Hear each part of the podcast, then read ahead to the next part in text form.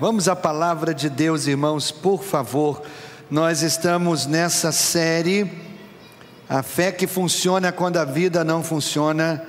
Essa é uma série ah, pela qual nós estamos extraindo princípios da palavra de Deus que nos ajudam a vencer ou enfrentar a pandemia. Nós não estamos pregando só a respeito da fé, claro que não, a fé é a base.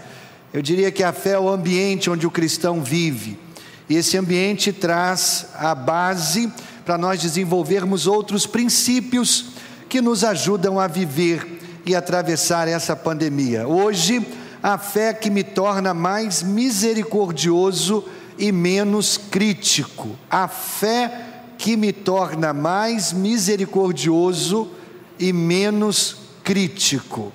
Queridos, vejam bem, há um tempo atrás, uma organização cristã fez uma pesquisa com pessoas que não são cristãs. E a pergunta era a seguinte: qual palavra descreve melhor a sua impressão dos cristãos que você conhece? Entendeu a pergunta? Uma pesquisa e a pergunta era: qual a palavra que descreve melhor os cristãos que você conhece? E a resposta não foi, infelizmente, não foi eles são mais amorosos, eles são mais gentis, ou são mais humildes, ou são generosos, ou são íntegros. Não, não. A resposta número um que as pessoas deram quando foram questionadas a palavra que descreve os cristãos que você conhece, as pessoas disseram: os cristãos que eu conheço são críticos. Críticos, são julgadores. Agora, irmãos, o que isso significa? Isso significa que nós não estamos fazendo um bom trabalho muito ah, ah, um bom trabalho em representar Jesus nesse mundo. Porque ser crítico é exatamente o oposto do que Jesus veio fazer. Em João 3, o versículo 16, o clássico João 3,16 nos diz: Porque Deus tanto amou o mundo que deu seu Filho unigênito para que todo aquele que nele crê não pereça, mas tenha a vida eterna. E a sequência, João 3,17 diz: Pois Deus enviou o seu Filho ao mundo não para condenar o mundo, mas para que esse fosse salvo por meio dele. Então você percebe, nós somos mais críticos do que Jesus foi. Nós, a, a, nós trazemos para nós a responsabilidade de condenar o mundo mais do que o próprio Cristo fez isso. Então, queridos, se quisermos ser ah, melhores representantes de Jesus a esse planeta, a este mundo, nós precisamos ser mais misericordiosos e menos críticos. Tiago capítulo 2, o versículo 13 é a base para nossa meditação nessa série A Fé que Funciona quando a vida não funciona. Na nova tradução da linguagem de hoje diz assim: Quando Deus julgar, não terá misericórdia das pessoas que não tiveram misericórdia dos outros. Mas as pessoas que tiveram misericórdia dos outros não serão condenadas no dia do juízo final. Se você não lembrar mais nada desta mensagem, eu quero que você guarde essa verdade. A misericórdia triunfa sobre o julgamento. A misericórdia triunfa sobre o julgamento. O que é misericórdia, irmãos? Bem, de uma maneira muito simplificada, misericórdia é amor em ação. Misericórdia não é um sentimento, é mais do que um sentimento você faz algo com a misericórdia, você demonstra a misericórdia. Misericórdia é diferente do julgamento. Quando eu estou julgando outras pessoas, eu não estou sendo misericordioso. Agora, Deus diz que a misericórdia é mais poderosa que o julgamento, é por isso que a misericórdia triunfa sobre o julgamento. O que vamos fazer nessa manhã? Duas coisas, duas perguntas. Porque Deus espera que eu demonstre misericórdia para outras pessoas. E a segunda parte, como eu demonstro misericórdia às outras pessoas? Primeiro, porque Deus espera que eu demonstre misericórdia para outras pessoas? Em primeiro lugar, porque Deus continuamente demonstra misericórdia a mim. Porque Deus demonstra misericórdia para a minha vida, porque Deus é misericordioso comigo. Eu preciso ser misericordioso com outros. Como eu disse, cada respiração que você dá é causa da misericórdia de Deus. Cada batida do seu coração é um exemplo, é uma exposição da misericórdia de Deus. Cada novo dia que você acorda, abre os olhos, está vivo, o sol nasceu lá fora e você tem a oportunidade de viver esse dia, é misericórdia de Deus. Efésios 2, 4 e 5 diz: Deus, porém, é tão rico em misericórdia, Ele nos amou tanto, que, embora estivéssemos espiritualmente mortos e condenados, guarde essas duas palavras.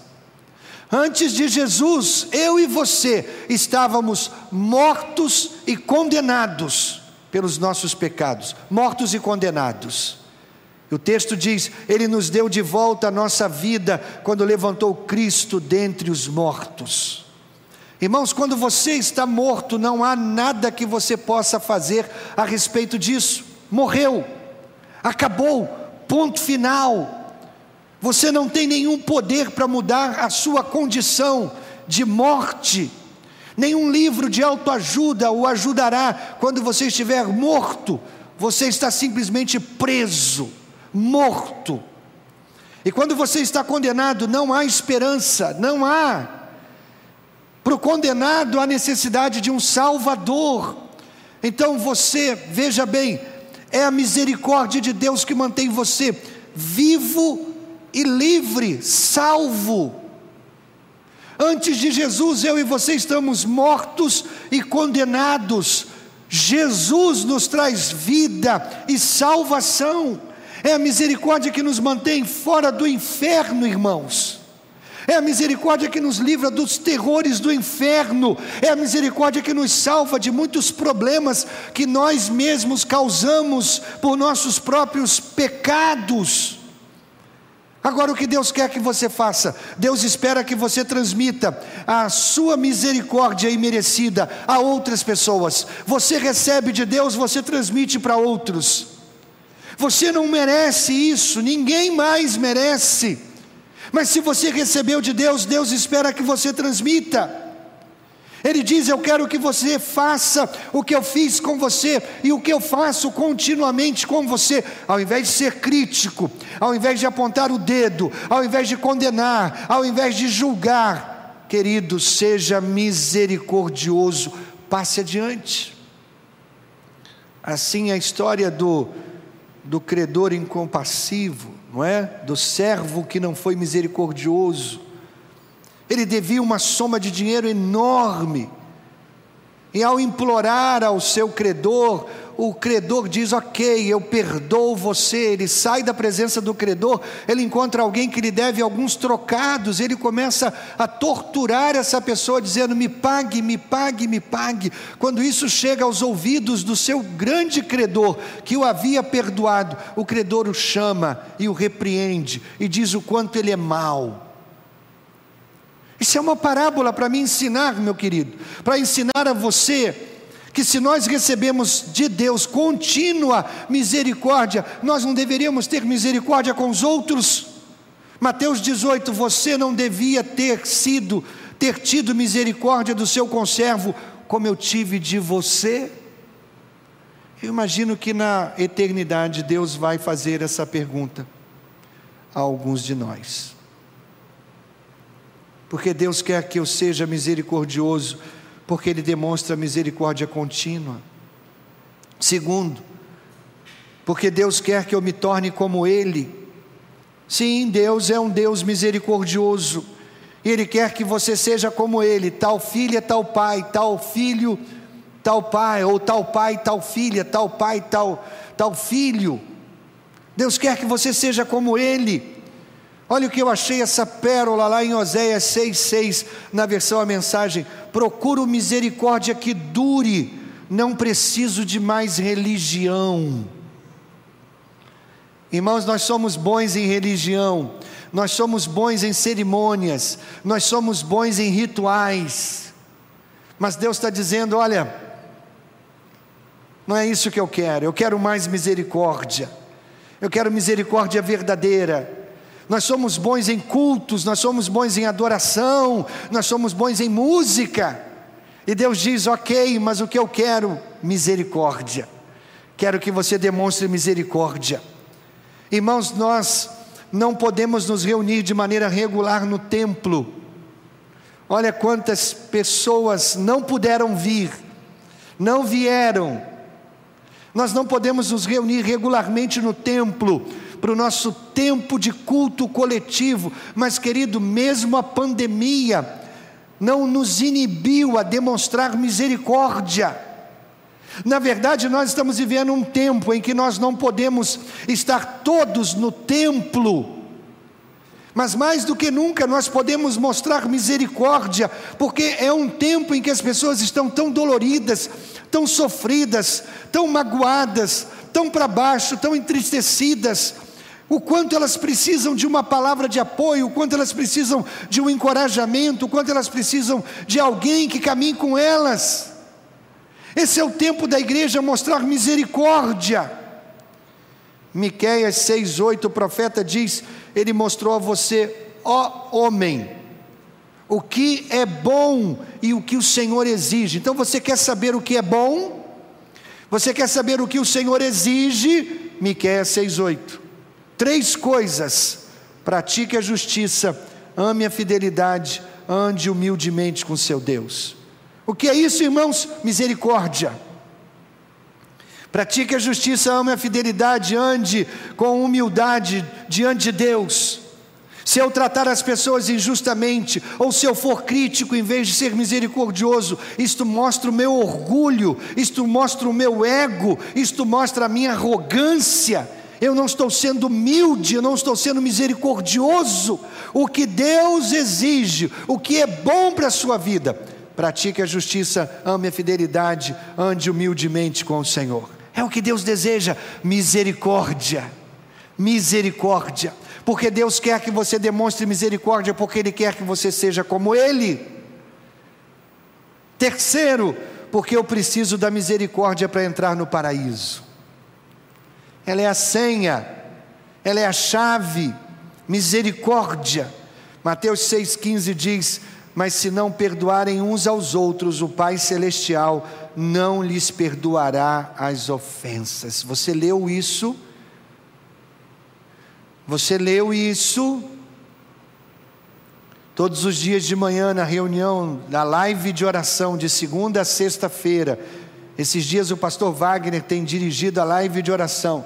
Nós oramos todos os dias de manhã, Deus perdoa os meus pecados, da mesma maneira que eu perdoo aqueles que me ofenderam. Da mesma maneira que eu sou perdoador, da mesma maneira que eu libero o perdão para os meus ofensores, libera sobre a minha vida o teu perdão. Por que oramos assim, irmãos? Porque isso é bíblico. Se não perdoarem uns aos outros, Mateus 6,15, de novo na tela. Se não perdoarem uns aos outros, o Pai Celestial não lhes perdoará as ofensas. A única maneira de entrarmos no céu perfeito é pela misericórdia de Deus. Esse lugar perfeito, de, de amor perfeito, de presença de Deus perfeita. O céu eu não entro no céu se não for por misericórdia. Eu não entro no céu se não for por graça. Querido, você não pode se dar ao luxo de queimar a ponte que você precisa para atravessar e chegar ao céu. Mateus 5, 7: Bem-aventurados misericordiosos, porque obterão misericórdia. Então, se eu sou crítico demais, se eu vivo julgando demais, se eu vivo condenando demais, se eu vivo exigindo demais, eu não terei misericórdia sobre a minha vida, eu bloqueio a misericórdia. Há um famoso pastor do século XVI, John Wesley, Alguém se aproximou dele um dia e disse: Pastor, eu não consigo perdoar tal pessoa, e disse o nome da pessoa. Eu não consigo perdoar tal pessoa. Então Wesley respondeu dizendo: Então eu espero que você nunca peque, pois se você não pode perdoar essa pessoa, você está queimando a ponte que você mesmo terá que atravessar para entrar no céu. Se eu não sou misericordioso, eu estou queimando a ponte que eu mesmo preciso atravessar para entrar no céu. Porque Deus quer que eu perdoe, porque eu preciso da misericórdia para entrar no paraíso. Quarto, porque ser misericordioso é um remédio para a depressão. Anote isso. Ser misericordioso é remédio para a depressão. Irmãos, muitas pessoas estão deprimidas agora mesmo. Os psiquiatras, os psicólogos podem concordar comigo.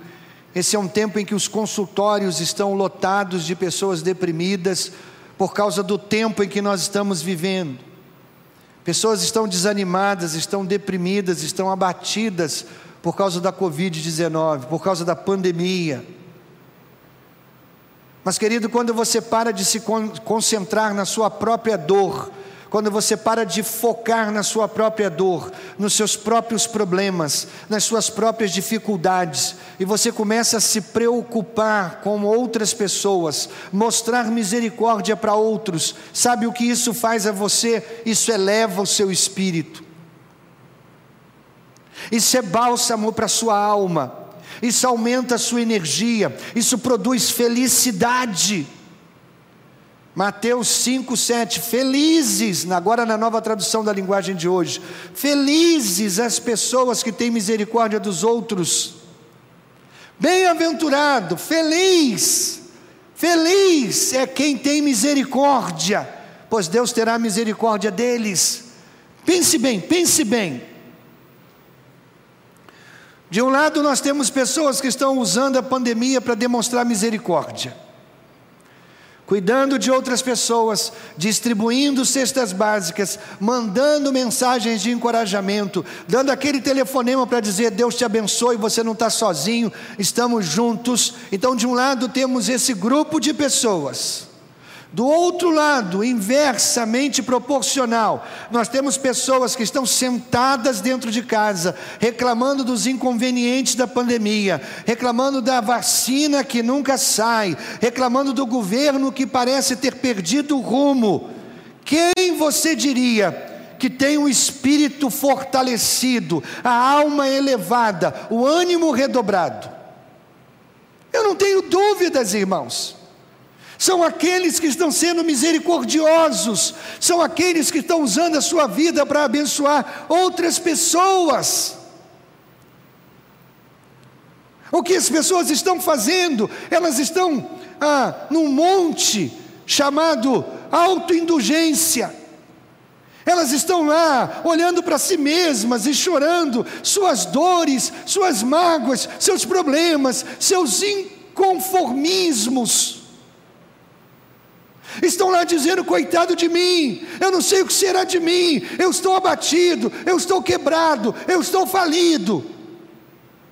Quem tem o um espírito elevado, irmãos? Quem tem essa atitude ou quem tem essa atitude? Não, eu estou cuidando de pessoas, eu estou ajudando uma família com uma cesta básica mensal, eu estou ligando para pessoas e passando mensagens de encorajamento.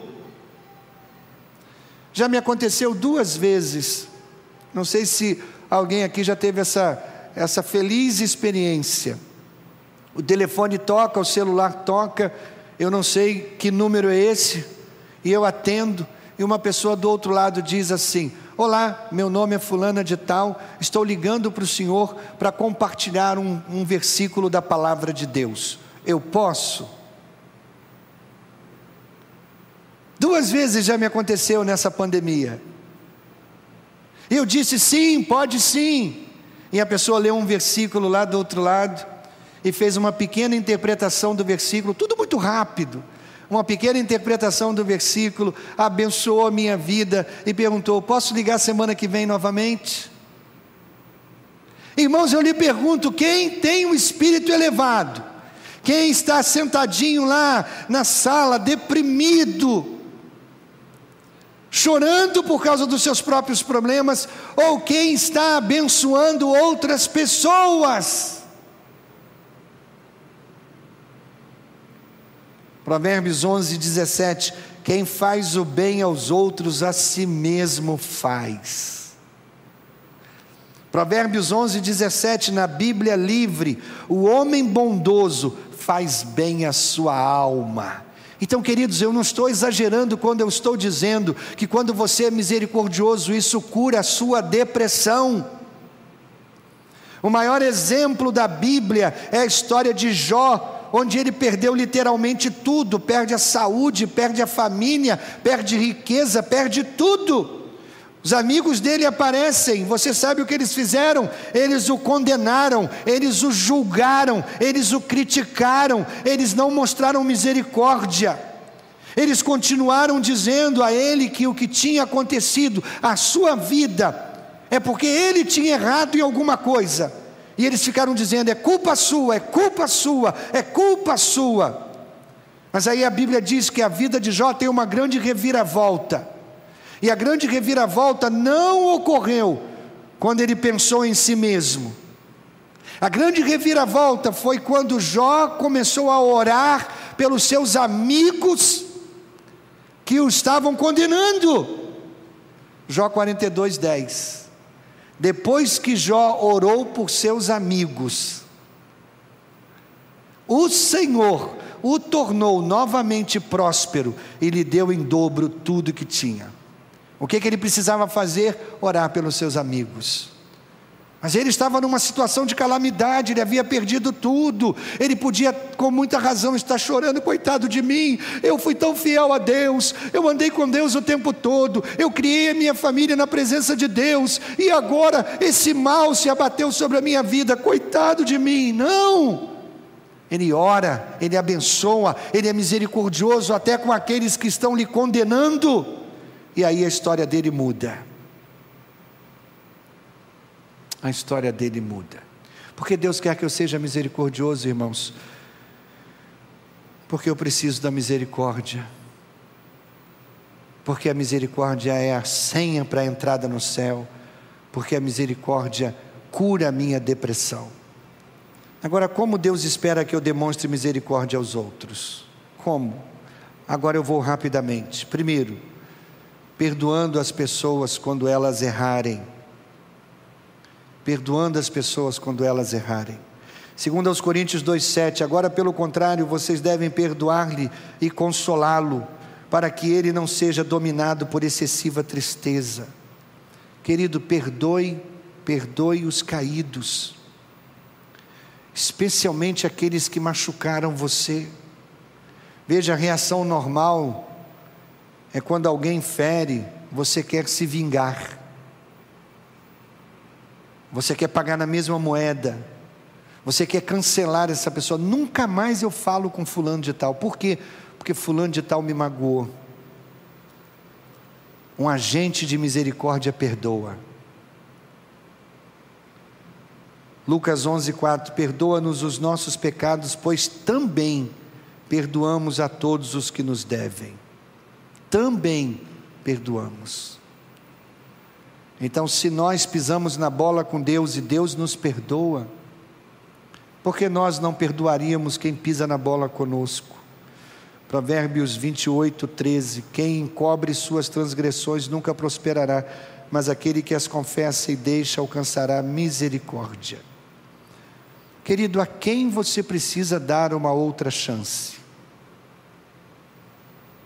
A quem você precisa dar uma outra oportunidade? Isso é ser agente de misericórdia. Segundo, Deus espera que você seja misericordioso, sendo paciente com o jeito das pessoas. O jeito das pessoas. Quer dizer, todo mundo tem suas peculiaridades. Todo mundo tem o seu jeitão próprio. Todos nós temos os nossos maneirismos. Sabe como é que é? Alguns diriam, todos nós temos as nossas idiosincrasias, o jeito próprio de ser. Todos nós temos os nossos comportamentos estranhos, hábitos irritantes. Agora, quando você controla a sua raiva e se recusa a ficar chateado por alguém que faz algo irritante, não olha para ele agora não, em casa também, não olha para ele agora não. Demonstre misericórdia. Quando você se recusa a controlar a sua, a sua raiva, ou quando você não recusa a controlar a sua raiva, e você não fica chateado, você está mostrando misericórdia. Porque, irmãos, tem gente que só com o jeito delas nos irrita, não é verdade? Vamos ser honestos, irmãos. Só com o jeito dela já. Eu tenho certeza que eu não sou o único que já tive essa experiência. Fulano de tal, o jeito do fulano de tal me irrita. E aí quando a gente quando a gente controla isso e evita a irritação, a gente está demonstrando misericórdia.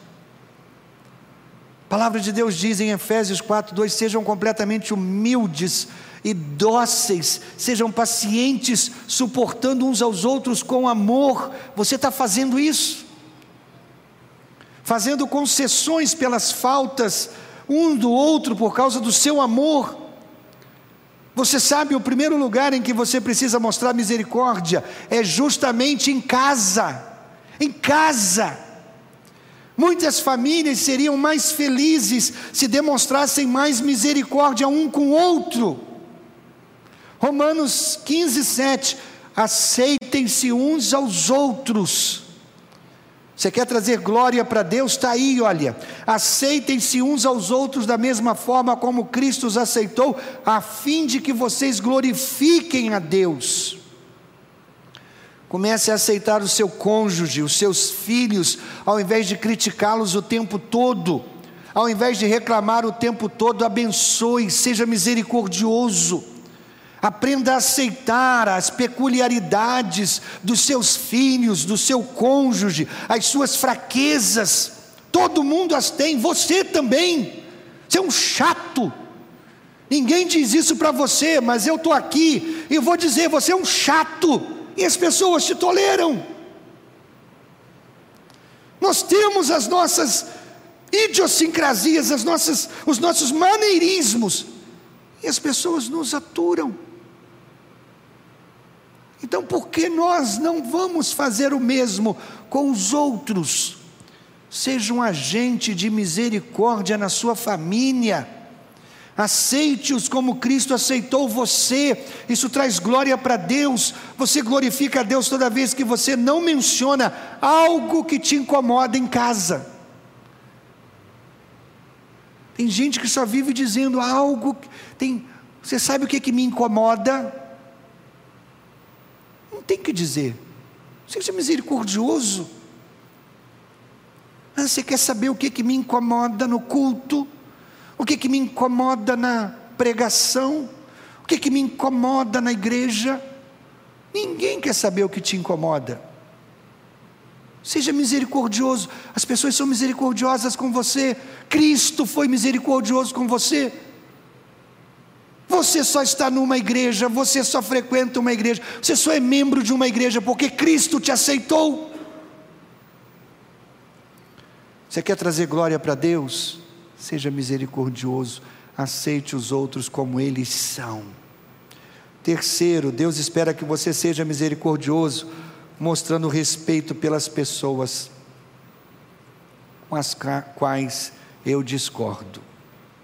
Olha, nós estamos na época aí das eleições, né? o dia da eleição chegou. A gente tem orado para Deus mudar as nossas cidades, não é? Deus abençoar as nossas cidades. Queremos o melhor, o melhor tempo para as nossas cidades. É um tempo de polarização, há uma briga política. As pessoas têm ideias, as pessoas ah, têm seus seus candidatos e defendem. Nós precisamos disso hoje em dia, irmãos, misericórdia. nesse mundo tão polarizado, dividido. Existem muitas ideias tolas por aí, você pode tratá-las com desrespeito. Não deveria. Você deve ser respeitoso. Você não tem que concordar com tudo, claro que não. Tem gente por aí que acredita que a terra é plana. E fazem debates, e vão para a mídia, e divulgam isso. Aí eu vou ser debochado, eu vou ser crítico, eu não aceito essa ideia, mas eu respeito. Quem aceita, isso é misericórdia, irmãos. 1 Pedro 2,17: tratem a todos com o devido respeito. Você pode discordar e não ser desagradável. Está aí o texto, novamente. Tratem a todos, tratar todo mundo com respeito. Todas as pessoas, todas as pessoas. As pessoas das quais eu discordo, as pessoas que você discorda, sim. Pessoas que eu não gosto, sim. Trate todos com o devido respeito, dignidade, respeito. Olha o que diz a palavra de Deus em Efésios: livrem-se de toda amargura, indignação, ira, gritaria, calúnia, bem como de toda maldade. Livre-se dessas seis coisas. Como? Sendo bondoso e, e compassivo uns para com os outros, perdoando-se mutuamente, assim como Deus perdoou vocês em Cristo. 6 a 2, irmãos. Livrem-se da amargura, indignação, ira, gritaria, calúnia, maldade. Como? Sendo bondoso e compassivo. Ser misericórdia. Veja hoje, por exemplo, como os cristãos estão sendo atacados. Como nunca, irmãos, há uma perseguição mundial contra os cristãos. E não só uma perseguição onde cristãos são mortos, mas há uma perseguição ideológica. Ideológica. Essa semana, uma escola lá no Rio de Janeiro resolveu adotar nas suas correspondências e comunicações internas e comunicações com os pais, resolveu adotar a linguagem sem gênero, neutra. Irmãos, do meu ponto de vista, isso é absolutamente desnecessário. Desnecessário. A norma culta é uma. Agora estão querendo mudar tudo.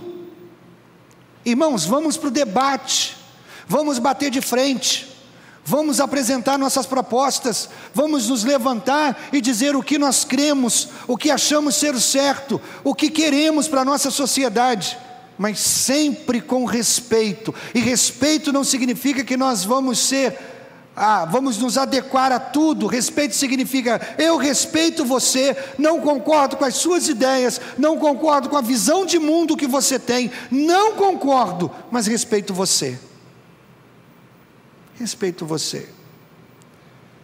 Agora os cristãos estão sendo atacados por causa das suas ideias, por causa das suas dos seus valores, dos seus princípios Grupos estão promovendo agendas anticristãs mundo afora. É uma hora em que a gente precisa se posicionar, mas mais do que nunca, se posicionar com respeito.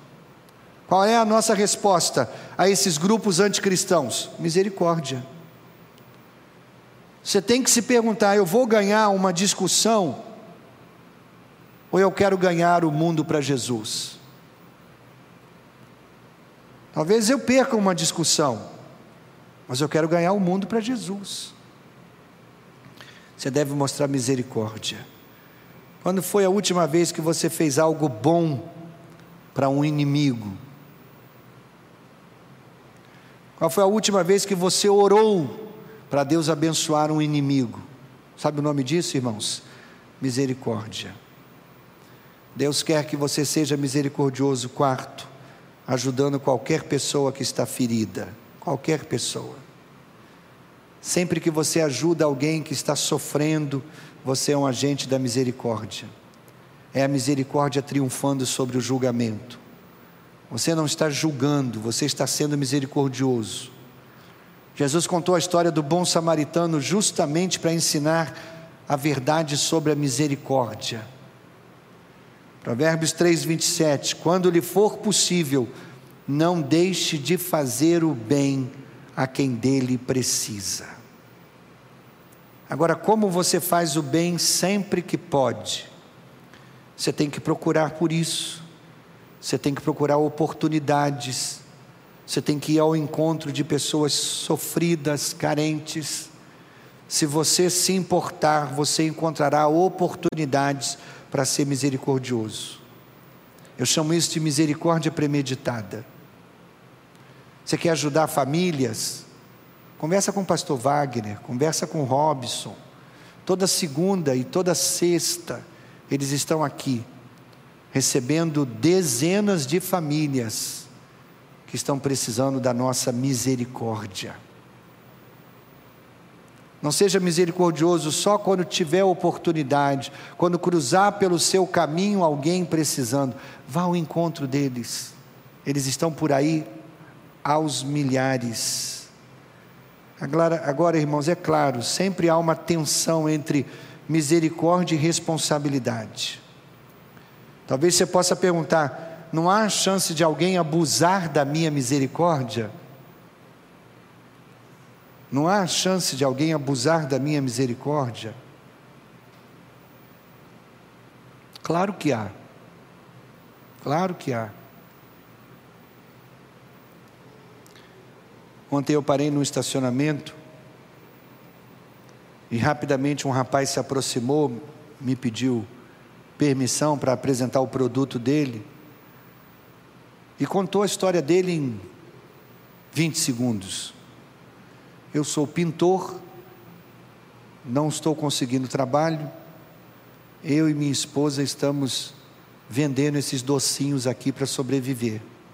O senhor pode me ajudar? Eu disse para ele: Olha só, eu vou, vou te dar uma ajuda. Não estou comendo doce, então você não se ofenda. Eu não vou comprar o seu produto, mas você aceita uma ajuda? Ele disse: Aceito. Aí eu dei uma nota para ele e perguntei: Como é que é seu nome? Ele me falou o nome dele. Aí eu falei assim: Eu conheço uma pessoa que trabalha com pintura. Ele tem uma equipe de pintores. Eu vou te dar o nome e o número dele. Você liga e fala em meu nome. Olha, o pastor Arlênio disse para eu ligar para você. Dei o número do pastor de plantão e disse: se você está precisando de uma cesta básica, você está precisando. Nossa, ele arregalou os dois olhos e disse: é o que eu mais preciso. Liga para o pastor de plantão. Diz que o pastor Arlênio pediu para você entrar em contato, eles vão conversar com você e se realmente perceberem sua necessidade, você vai ganhar uma cesta básica. Irmãos, se a gente não se importar, quem vai se importar? Não estou contando isso para o meu engrandecimento, para a minha vaidade. Eu estou dizendo que se a gente não se importar, quem vai se importar? Se a gente não fizer alguma coisa, quem vai fazer, irmãos? Aí talvez você esteja pensando: ah, mas pegou o dinheiro e foi tomar cachaça, pegou o dinheiro e foi comprar droga. Irmão, quem sou eu para julgar? Quem sou eu para condenar? Eu fiz a minha parte. Fiz a minha parte. Ajudei. Há possibilidade de alguém abusar da minha misericórdia? Claro que há, claro que há. Mas eu escolho, irmãos, eu escolho estar ao lado da misericórdia, porque é desse lado que Deus está sempre comigo. Você quer alguém que abuse da misericórdia de Deus mais do que eu? Todo dia eu preciso da misericórdia de Deus. Todo dia eu estou pecando. Todo dia eu estou falhando. Todo dia eu estou pedindo, Deus, seja misericordioso comigo. Mais uma vez. Então, a chance de alguém abusar da misericórdia? Claro que há. Eu abuso dela todo dia, você abusa dela todo dia. E não é tão bom ter um Deus misericordioso do que um Deus que julga e condena. Se alguém abusa da misericórdia de Deus, esse sou eu. Na verdade, irmãos, Jesus exagerou na dose quando ele quando ele demonstrou misericórdia por mim lá na cruz. Agora, talvez alguém aqui ou alguém aí nunca tenha aceitado a misericórdia de Deus. E aí, querido, você realmente nem tem o poder de ser misericordioso, porque se você nunca aceitou a misericórdia de Deus, como é que você vai ser misericordioso com os outros?